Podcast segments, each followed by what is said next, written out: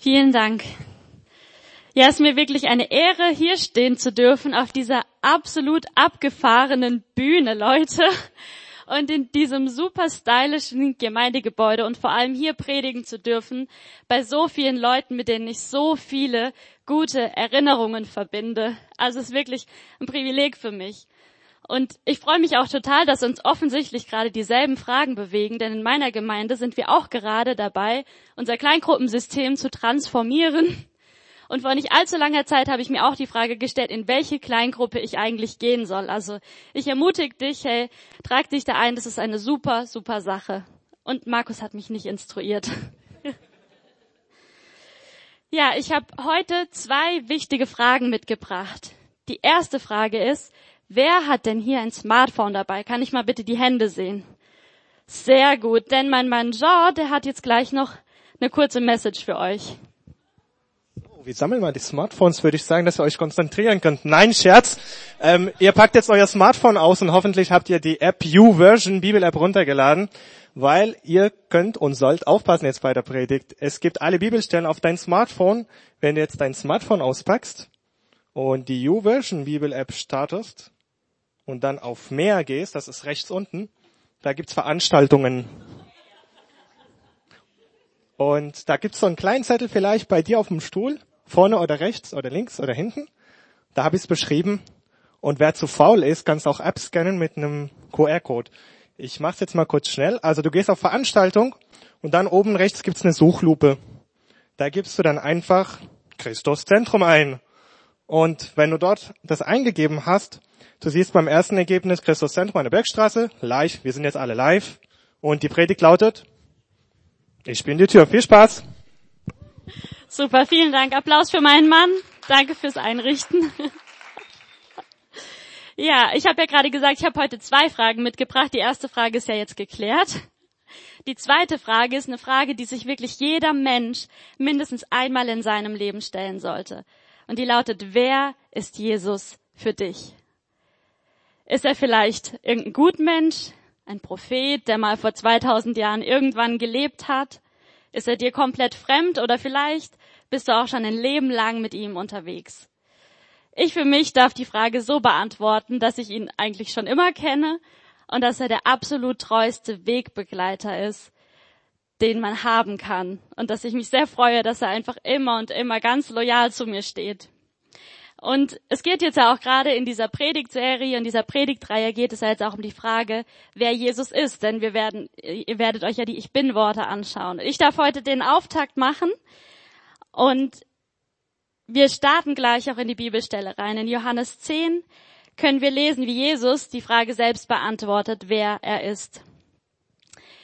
Ich sage euch, wer nicht durch die Tür in den Schafstall hineingeht, sondern auf einem anderen Weg eindringt, der ist ein Dieb und ein Räuber. Der Hirte geht durch die Tür zu den Schafen. Auf seine Stimme hören die Schafe. Er ruft die Schafe, die ihm gehören, einzeln beim Namen und führt sie hinaus. Wenn er dann alle Schafe, die ihm gehören, hinausgelassen hat, geht er vor ihnen her und sie folgen ihm, weil sie seine Stimme kennen. Und weil es dann offensichtlich immer noch zu viele Fragezeichen in der Zuhörerschaft von Jesus gegeben hat, sagt er dann ein paar Verse später nochmal, also Leute, ich bin die Tür. Ich habe gerade von mir geredet. Und ich weiß nicht, wie es dir mit dieser Bibelstelle geht. Viele, die auch gerade in Gemeinde aufgewachsen sind, kennen die bestimmt. Ich kannte die auch schon. Und ich habe mich dann immer gefragt, wie kann denn Jesus eine Tür sein? Ist er jetzt die Türklinke? Ist er irgendwie der Türknauf? Oder ich habe ihn mir dann immer so in so eine Holztür reingepresst vorgestellt. Und um diese Frage zu beantworten, müssen wir uns erstmal damit auseinandersetzen, wie eigentlich so ein Schafstall damals aussah, wo ja Jesus sagt, dass er von diesem Schafstall die Tür ist. Die Frage ist natürlich, wie, sehr, wie sieht ein Schafstall heute aus? Ich habe mal ein Bild mitgebracht. Vielleicht sah er so aus damals auch. Wenn du das denkst, dann ähm, muss ich dich leider enttäuschen, denn der sah ein bisschen anders aus. Auf der nächsten Folie können wir es sehen. Wir sehen, es ist eigentlich eine Mauer, die kreisförmig angerichtet ist. Und jetzt die Preisfrage, wer findet die Tür? Wie ihr vielleicht auch schon gemerkt habt, es gibt gar nicht diese quietschende Holztür, wie wir so schnell davon ausgehen, sondern es gibt da diese Lücke, die wir sehen können. Und was ich mega cool finde, ist damals war es so, Jesus hat ja wirklich zu einem Volk gesprochen, die kannten sich mit Hirten aus, die kannten sich mit Schafen aus und damals war es so gewesen, dass der Hirte jeden Morgen, wenn er zu seiner Herde kam, hatte sich in diese Lücke gestellt, hat jedes Schaf beim Namen gerufen und das Schaf ist unter seinem Stab durchgegangen raus. Jesus sagt, ich bin die Tür. Vielleicht klingelt da bei dem einen oder anderen was. Jesus will damit eigentlich sagen, ich bin die Tür, ich bin der Hirte. Und Jesus ruft dich heute und er sagt, ich bin die Tür, komm durch mich hindurch. Und er, damals war es auch so, dass als er, dass diese Schafe gerufen wurden, dass der Hirte auch die Schafe gezählt hat. Und ich habe mal im Bauernhof gefunden im Internet, wo man sehen kann, wie so das Schafe zählen auch aussehen kann. Cool. Ja, also jetzt kennt ihr meine geheime Leidenschaft. Nicht nur Jean, mein Ehemann, sondern auch Sean, das Schaf. Der eine oder andere wusste es vielleicht auch schon. Aber was ich an diesem Clip so cool finde, ist, man sieht am Anfang, dass die Schafe eigentlich mit so anonymisierten Umrissen gezählt wurden. Und das Coole finde ich, dass das bei Gott absolut nicht so ist. Wenn Jesus sagt, der Hirte ruft seine Schafe beim Namen, dann ist es nicht irgendeine so Übertreibung oder irgendwie jetzt so vermenschlicht, sondern es war damals tatsächlich so, dass es total üblich war, dass der Hirte seinen Schafen Namen gegeben hat. Hätte ich auch nicht gedacht bis zur Vorbereitung von dieser Predigt, aber fand ich hochinteressant. Und Jesus spricht hier ganz genau in diese Situation rein, dass er weiß, ja, die Leute kennen alle den Umgang, den Hirten mit Schafen haben. Die wussten das, dass der Hirte immer seine Schafe beim Namen ruft. Und was ich an Jesus so sehr liebe, ist, dass er nicht nur die Schafe beim Namen ruft, sondern dass er auch dich und mich beim Namen ruft. Ich habe mich im Internet mal ein bisschen schlau gemacht, wie viele Menschen es eigentlich gerade auf dieser Erde gibt. Und es sind ähm, zum Zeitpunkt der Vorbereitung waren 7,7 Milliarden Menschen. Also die Weltbevölkerung zählt 7,7 Milliarden Menschen. Das heißt, es sind 7,7 Milliarden Namen. 7,7 Milliarden Identitäten und Persönlichkeiten. Und Gott kennt genau deinen Namen und er kennt meinen Namen. Das ist nicht genial. Ich finde es absolut faszinierend. Er ruft dich und mich, dass wir durch die Tür zu dieser Herde einfach dazukommen und dass er in der Beziehung zu dir und mir leben möchte. Was für eine Ehre. Und vielleicht geht's dir so, dass du heute hier sitzt und du denkst dir, ja, du hast gut reden. Vielleicht bist du ja schon ein Leben lang mit Jesus unterwegs. Ich bin ja viel zu schlecht dafür. Wenn es dir so geht heute, dann habe ich eine sehr, sehr gute Nachricht für dich weil dann bist du ganz genau richtig bei Gott. Denn keiner von allen hier im Raum und auch nicht da draußen kann von sich aus in der Beziehung zu Gott leben, kann von sich aus zu dieser Herde zu Gott dazukommen. Niemand. Die Bibel sagt auch, alle haben gesündigt und in ihrem Leben kommt Gottes Herrlichkeit nicht mehr zum Ausdruck. Das heißt, du und ich, wir tun Dinge, die uns eigentlich davon trennen, in der Beziehung zu Gott leben zu können. Und das Schöne ist, dass Jesus nicht so war. Gott hat es so geschmerzt, dass er nicht mehr in der Beziehung zu den Menschen leben konnte, dass er gesagt hat, ich will einfach wieder diese Face-to-Face-Beziehung mit den Menschen haben. Ich habe sie geschaffen zur Beziehung mit mir. Und es hat ihn so geschmerzt. Und er hat gesagt, hey, okay, ich, ich schicke meinen Sohn auf die Erde und er wird für diese ganzen Sünden, für alles, was die Menschen getan haben, wird er sterben. Er wird der Weg sein zu mir. Er wird die Tür sein zu mir.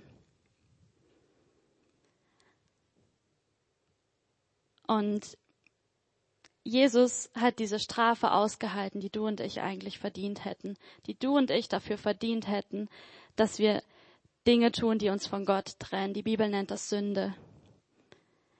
Er hat, er hat den Weg ans Kreuz angetreten und hat damit die Konsequenz von dem, was du und ich tun, auf sich genommen.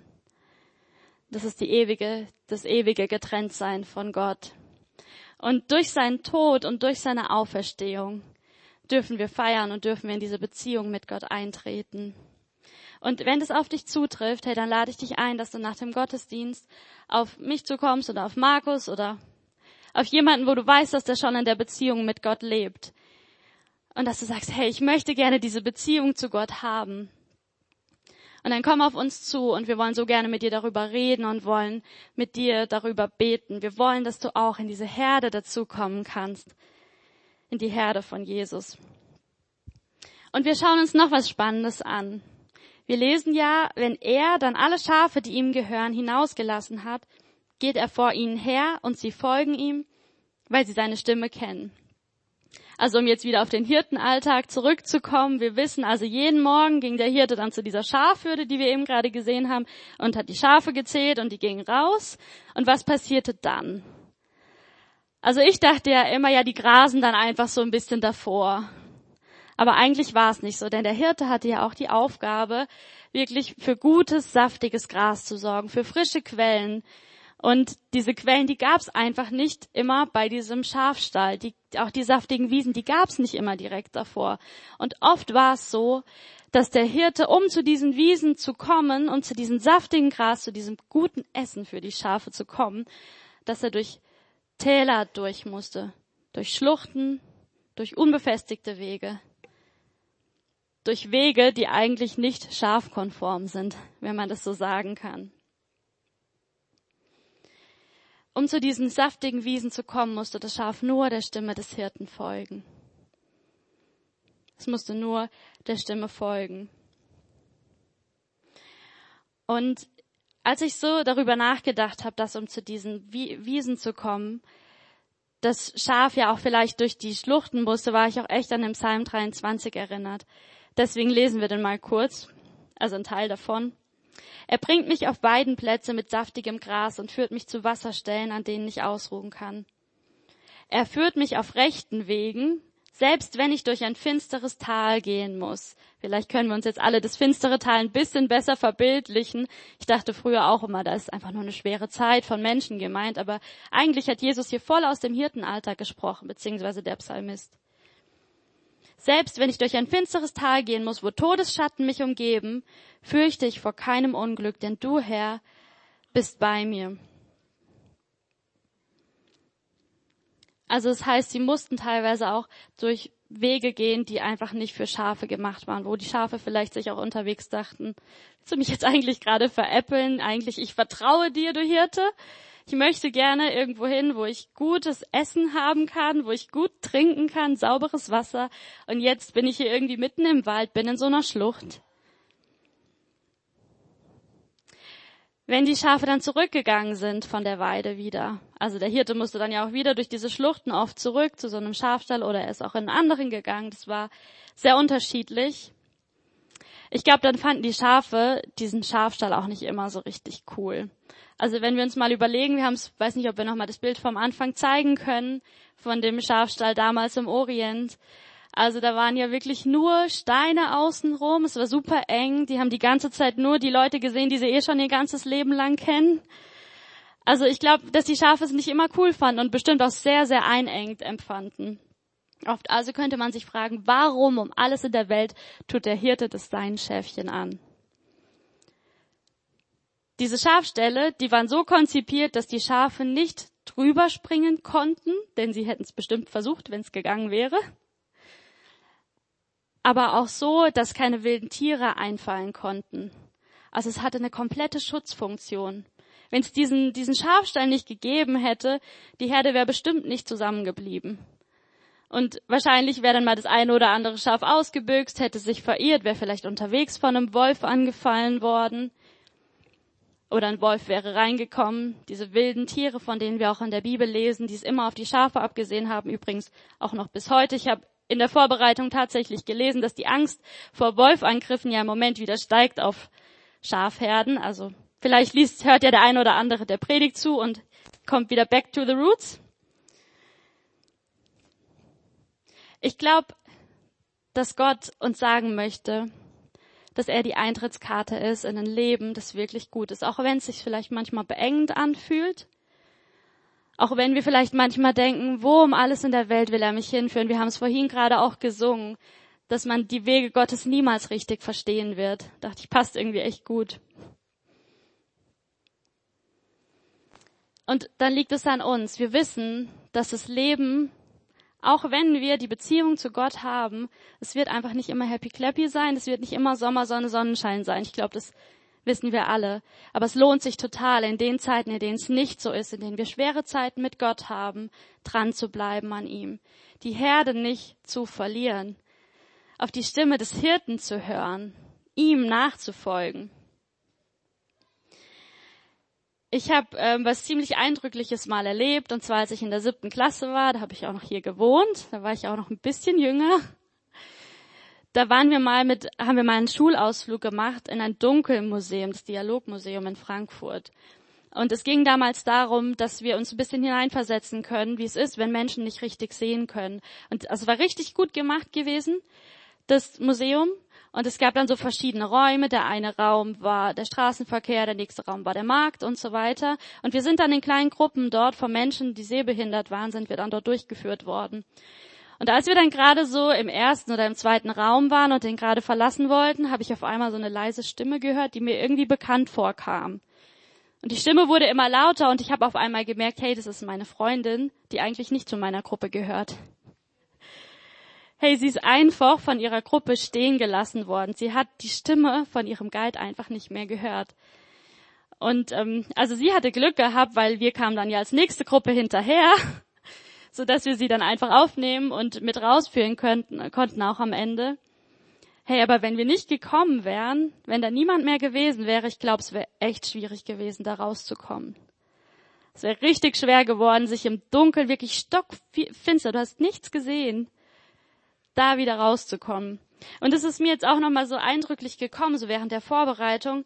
Ich glaube, genauso geht's auch einem Schaf, wenn das einfach in so einer in so einem Tal ist, in so einem finsteren Tal des Todesschattens, wie man es ja so klassisch lesen kann in der Bibel, und es sich abseilt von der Herde, es sich vom Hirten abseilt.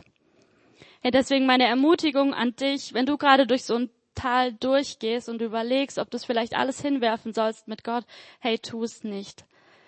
Denn der Unterschied ist, du bist zwar immer noch im Dunkeln, wenn du dich von der Herde und vom Hirten abseilst, aber du hast niemanden, der dir raushilft.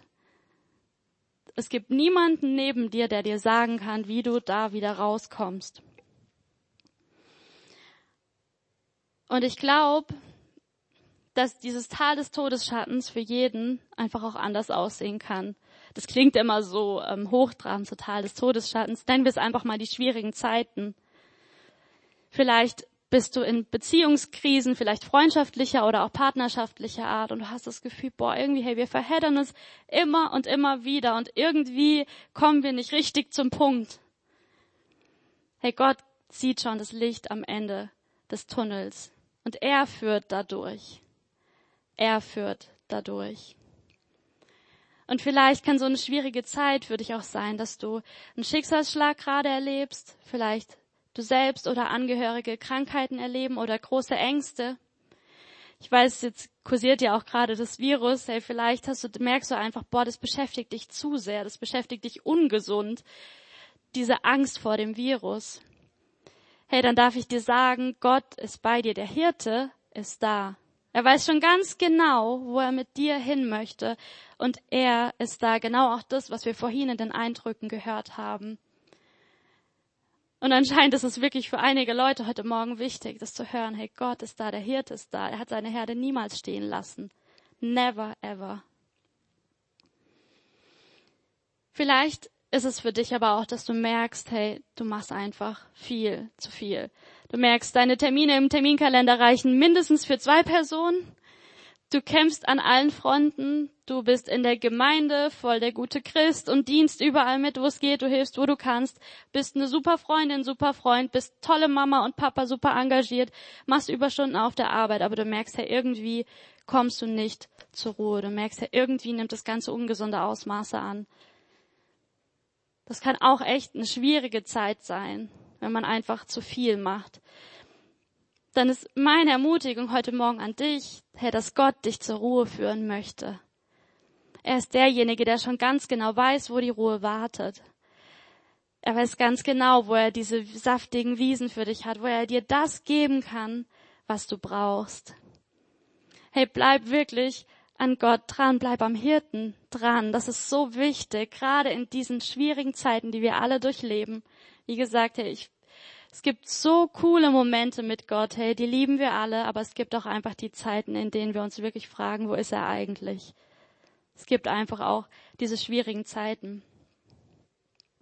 Vielleicht geht's dir aber auch eher so wie den Schafen, die sich im Schafstall einfach super eingeengt fühlen, die voll genervt sind, die Gott vielleicht eher als einengt wahrnehmen, die vielleicht von den Werten Gottes bisschen genervt sind. So ein Wert zum Beispiel wie Ehrlichkeit, so Steuererklärung steht ja auch gerade an. So lasse ich mal so im Raum stehen. Vielleicht ist es aber auch der Wert, dass Gott sich wirklich tiefe Beziehungen wünscht. Zum einen von uns zu ihm, aber auch untereinander. Hey, das bedeutet, dass wir auch was preisgeben, aber auch, dass wir ganz viel zurückbekommen können. Es gibt einfach so verschiedene Werte, glaube ich, die wir vielleicht gerade Leute, die in Gemeinden aufgewachsen sind, wie ich auch, die wir alle kennen und von denen wir uns vielleicht auch manchmal ein bisschen eingeengt fühlen. Hey, tret diese Mauern nicht ein. Du darfst genervt davon sein, aber ich ermutige dich, dass du in Prozesse mit Gott einsteigst. Ich habe ganz lange gedacht, dass es Gott darum geht, dass ich Dinge richtig mache, dass ich diese ganzen Werte einhalte, wie in so einem Schafstall. Hey, bis ich irgendwann gemerkt habe, Gott hat so viel mehr Interesse daran, mit mir Prozesse zu gehen, mich zum Verstehen zu führen, einfach in Beziehung mit mir zu sein und diese Dinge zu verstehen und dann auch zu leben. Hey, sei nicht abgeschreckt davon, sondern geh da wirklich mit Gott Wege, geh da Prozesse mit Gott und er wird dich nicht enttäuschen. Er wird dich ganz sicher nicht enttäuschen. Hey, bleib in der Herde Gottes, nutze diese Tür, die Jesus dir bietet. Und ich darf dir versprechen, dass er gute Dinge vorbereitet hat für dich. Super gute Dinge. Woher wissen wir das? Wir lesen es ähm, nochmal in Johannes 10. Der Hirte geht durch die Tür zu den Schafen. Auf seine Stimme hören die Schafe. Er ruft die Schafe, die ihm gehören, einzeln beim Namen und führt sie hinaus. Und dann sagt er später ab Vers 9, ich bin die Tür. Wenn jemand durch mich eintritt, wird er gerettet werden. Das ist ja schon mal eine richtig gute Sache. Er wird ein- und ausgehen und Weide finden. Zweite super gute Sache. Der Dieb kommt nur, um die Schafe zu stehlen und zu schlachten und Verderben zu bringen. Ich aber bin gekommen, um ihnen Leben zu bringen. Leben in ganzer Fülle. Cool, oder? Hey, Jesus will wirklich, dass du Leben im Überfluss leben kannst. Und wenn du vielleicht durch ein Tal durchgehen musst oder wenn du vielleicht auch Prozesse mit Gott gehen musst, hey, es wird dir am Ende, wird es wirklich gut werden. Er wird dich zu guten Wiesen führen. Was ich auch voll cool finde, damals, was man merkt, also ich habe mich dann auch ein bisschen mit dem Begriff Hirte damals in der Zeit auseinandergesetzt und ich habe gemerkt, dass gar nicht so wenige Jahre davor noch Philosophen wie Aristoteles und Plato und Homer auch von Hirten gesprochen haben, aber von Völkerhirten. Das heißt, dass sie Könige, Kaiser, Machthaber, Leute, die einfach regiert haben, haben sie auch als Hirten bezeichnet. Und es mag ich voll, einfach zu merken, Herr Jesus sagt hier nicht irgendwie, ich bin hier so ein dahergelaufener Hirte oder so, sondern er sagt, hey Leute, ich bin der König. Ich bin der König. Und die Frage ist doch, die wir uns stellen müssen, vertrauen wir Jesus? Vertrauen wir, vertrauen wir diesem Königshirten? Folgen wir ihm nach? Folgen wir seiner Stimme nach? Und ich habe gemerkt, es geht am besten, wenn man eine Vertrauensbeziehung zu ihm hat. Und die Frage ist, wie kann man so eine Vertrauensbeziehung und so einen Fokus aufrechterhalten oder wie kann man sowas überhaupt bauen? Zum Fokus muss ich sagen, also mein Fahrlehrer hat mir mal einen Tipp gegeben. Er hat gesagt, Kerstin, du fährst immer da, wo du hinsiehst. Du fährst immer dahin, wo du hinsiehst. Das heißt, hey, wenn du auf Jesus siehst, dann wirst du ihm auch immer weiter nachfolgen. Und wie können wir das denn jetzt auch ganz praktisch machen? Ich habe was gemerkt, und zwar in Beziehungen gibt es zwei Sachen, die ziemlich gut helfen, um Beziehungen gut aufzubauen. Und das ist Reden und Zuhören. Egal, mit wem du gerne Beziehungen aufbauen möchtest, ich gebe dir den Tipp, rede, sei offen, sprich von deinem Herzen, nicht, nicht zu allen Leuten, hey, aber such dir, such dir einen Kreis von Leuten, denen du vertraust. Und gib auch was von dir preis. Sei offen. Sei nahbar. Und dann hör aber auch zu. Und an der Stelle ähm, möchte ich darauf hinweisen, wir haben zwei Ohren und einen Mund bekommen. Nur so viel zur Gewichtung. Wie kann das jetzt auf praktischer Ebene auch mit Gott aussehen? Mit unserem Königshirten, diese Vertrauensbeziehung aufzubauen? Also die zwei Dinge, die ich jetzt sage, die werden jetzt vor allem die Leute, die schon lange mit Gott unterwegs sind, absolut vom Hocker hauen, weil sie die noch nie in ihrem Leben gehört haben. Das erste ist Gebet. Ich hoffe, dass es die meisten hier schon mal getan haben.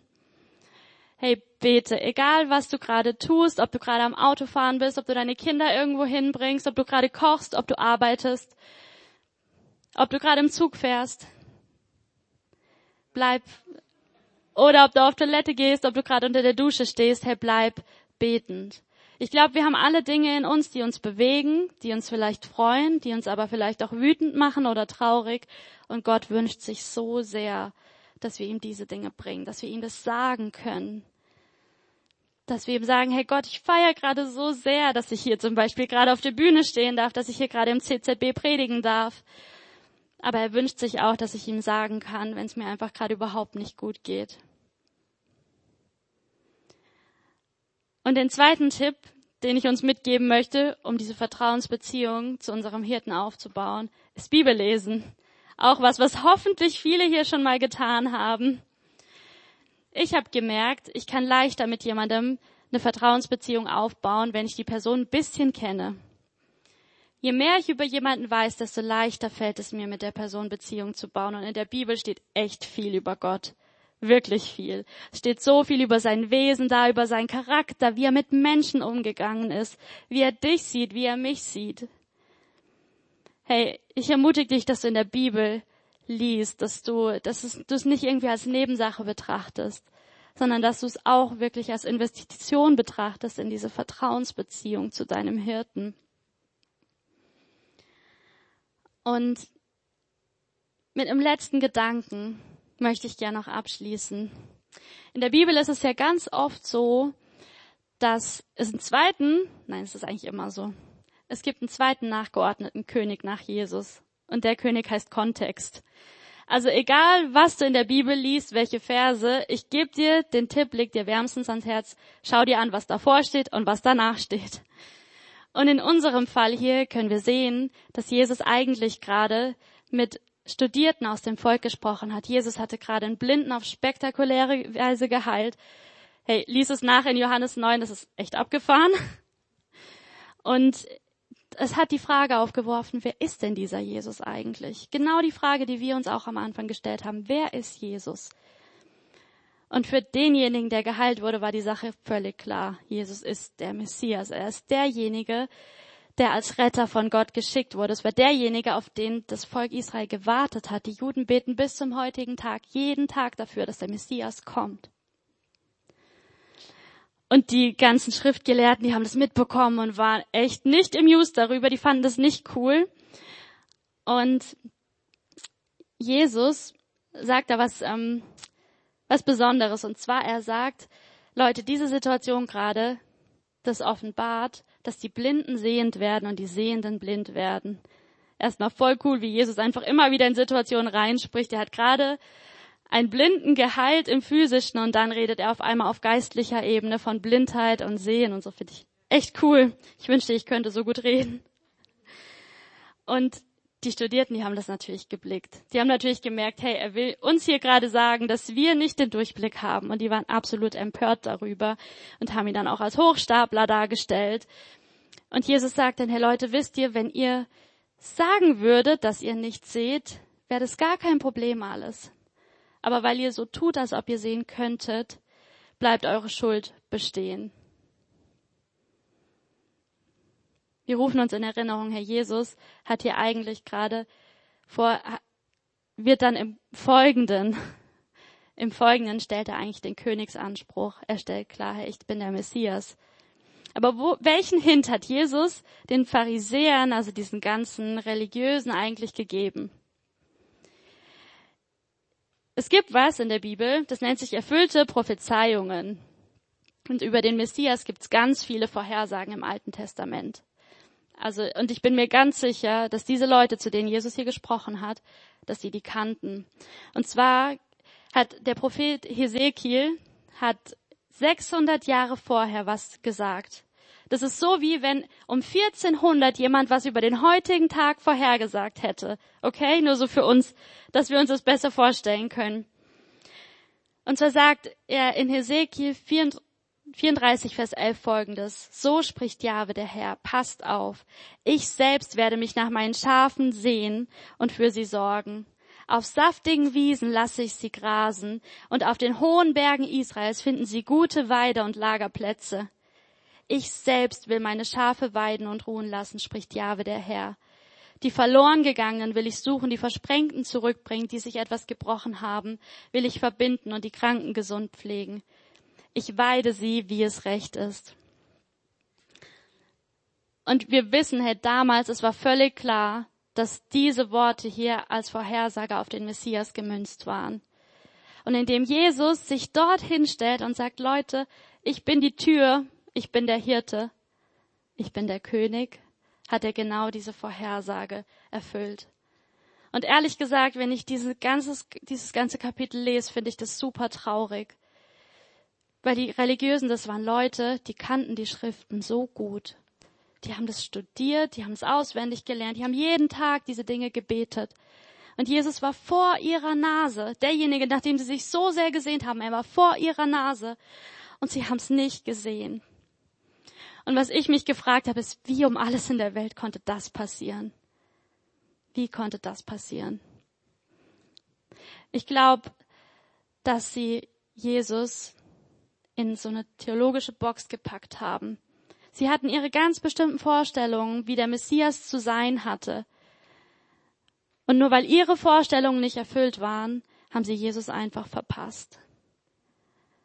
Hey, wie traurig ist das denn? Ich glaube gerade auch, also ich bin schon seit sehr, sehr vielen Jahren Christ und ich glaube, dass gerade wir, die wir schon länger mit Gott unterwegs sind, dass wir da wirklich aufpassen müssen, dass uns das nicht auch passiert. Dass wir Jesus nicht einfach verpassen, nur weil er nicht in unsere Vorstellungen reinpasst. Und ja, ich ermutige dich und mich auch, dass wir uns mal überlegen, hey, was ist denn eigentlich, was könnte denn vielleicht bei uns so eine Box sein, in die wir Gott reinpacken? Diese Vorstellung von Gott, dass wir in dieser Woche uns wirklich damit auseinandersetzen, hey, bin ich überhaupt noch offen, um Gott zu begegnen? Oder verpasse ich ihn eigentlich jeden Tag, nur weil er nicht in meine Box reinpasst? Und ja, so sind wirklich meine Ermutigungen für heute, hey, dass du den Anschluss an Jesus nicht verpasst, dass du, wenn du noch nie diesen Schritt zur Herde Gottes gegangen bist, dass du ihn heute tust, dass du heute Jesus wirklich als die Tür nutzt. Er ruft dich beim Namen. Und er freut sich so sehr, wenn er in die Beziehung zu dir eintreten darf, wenn du sagst, du möchtest in diese Beziehung zu ihm kommen. Hey, und wenn es dir gerade einfach nicht gut geht, wenn du gerade durch so eine schwierige Phase gehst, egal ob das ist, dass du Dinge, dass du die Wege Gottes nicht verstehst oder dass du dich eingeengt fühlst, ja, dann geh damit zu Gott. Bau diese Vertrauensbeziehung zum Hirten auf. Er wünscht es sich so sehr und ich glaube, dass es uns noch so viel besser tut, wenn wir das auch tun, wenn wir wirklich in diese Vertrauensbeziehung zu Gott investieren können. Ja, lass uns echt in diese Prozesse auch mit Gott einsteigen. Und ich bete noch kurz dafür. Oh Jesus, danke, dass du unser König bist. Danke, dass du unser Hirte bist. Danke, dass du einfach wunderbar bist, Gott. Herr, und ich bitte dich, dass jeder Einzelne hier, der dich noch nicht als dein Herrn und Retter angenommen hat, Herr, Gott, dass du jetzt wirklich die Herzen berührst, Gott, und dass du jeden einzelnen Schritte weiterführst. Ich bitte dich, Herr, auch, dass du uns unsere Boxen von der Vorstellung von dir, Gott, dass du uns diese Boxen offenbarst in der kommenden Woche. Dass wir das merken, Herr, dass wir Sätze, die vielleicht gar nicht stimmen, die uns für, für uns immer fest waren, Herr, dass wir die merken und dass dein Heiliger Geist uns überführt. Und ich bitte dich, Gott, ganz besonders für jeden, der gerade durch eine schwere Zeit geht, der gerade wirklich durch so ein finsteres Tal geht. Jesus, dass jeder Einzelne jetzt deine Hand auf seinem Leben spüren darf, Gott. Ich bitte dich, Herr, dass jeder Einzelne deine Gegenwart jetzt ganz besonders spüren darf, Herr. Danke, Jesus, dass du einfach unfassbar gut bist und wir lieben dich und wir ehren dich, Herr. Amen.